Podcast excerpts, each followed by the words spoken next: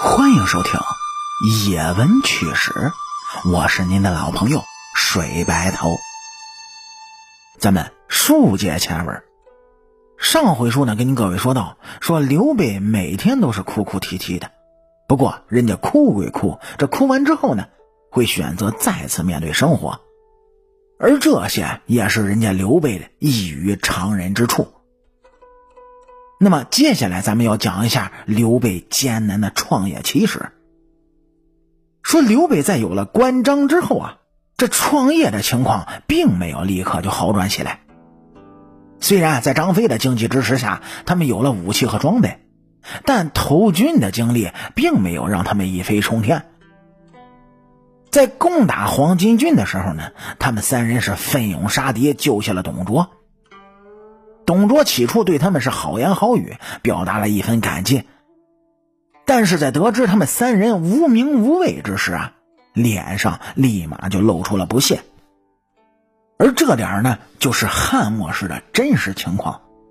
说在士族大家当权的社会里呢，普遍重视名声胜过于才能。所以，咱们也就不难理解为什么曹操求贤令中简简单单的“唯才是举”四个字会引起轩然大波了。这种社会环境明显对刘备是非常不友好的。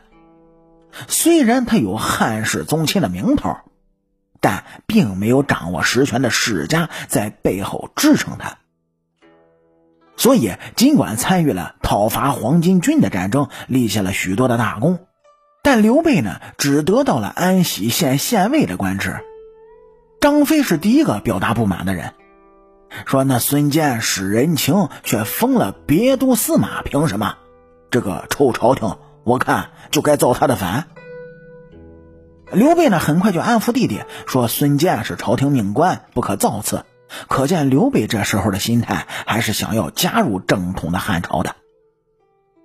关羽呢，却是紧随而上，就说道：“啊，还有董卓那厮，寸功未有，却封了显官。”张飞一语是点名要害，哼，还不是结交朝贵、贿赂十常代得来的官刘备这个时候却不说话了，因为他知道张飞是对的。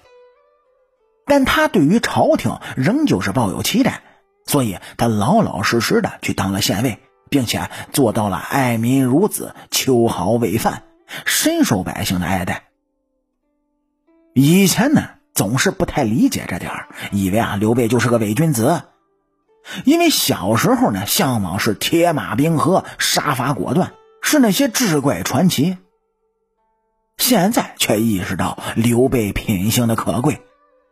作为一个普通人，当然希望自己的领导能够体恤下属，而不是榨干下属的剩余价值。一将功成万骨枯，我们都喜欢英雄的故事，殊不知大多时候的我们都将步入平凡。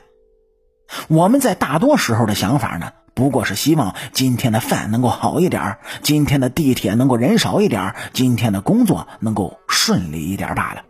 但是平凡的我们也有自己小小的期待，正是这些期待让我们的生活变得斑斓而有趣。刘备常说：“军轻民贵。”你看，在英雄的眼里，我们同英雄一样重要。可是刘备的追求呢，却被督邮所戳破。督邮向刘备索要贿赂，其实啊，是在逼着刘备索取民脂民膏。而这明显与刘备的道德准则相悖，勿以善小而不为，勿以恶小而为之。而刘备呢，冒着被杀的风险选择了拒绝。那么现实生活中总有着无数的诱惑，当我们意气风发时，这些诱惑还不算什么；但当我们陷入低谷时呢，这些诱惑又显得是格外的香甜。我们常说看一个人呢。不能只看他发达的时候，要看他失败的时候，因为这时候他更能显现出自己真实的一面。最终啊，张飞将督邮鞭打了一顿，刘备弃官逃到了刘虞帐下，直到公孙瓒举荐他当了平原县令，刘备的人生才逐渐开阔起来。说刘备啊，非常想要建功立业，但他从来不愿将自己的成功建立在他人的痛苦基础上。如果选择同流合污，依照刘备的为人处事呢，未必不能在朝廷谋取到更高的官职。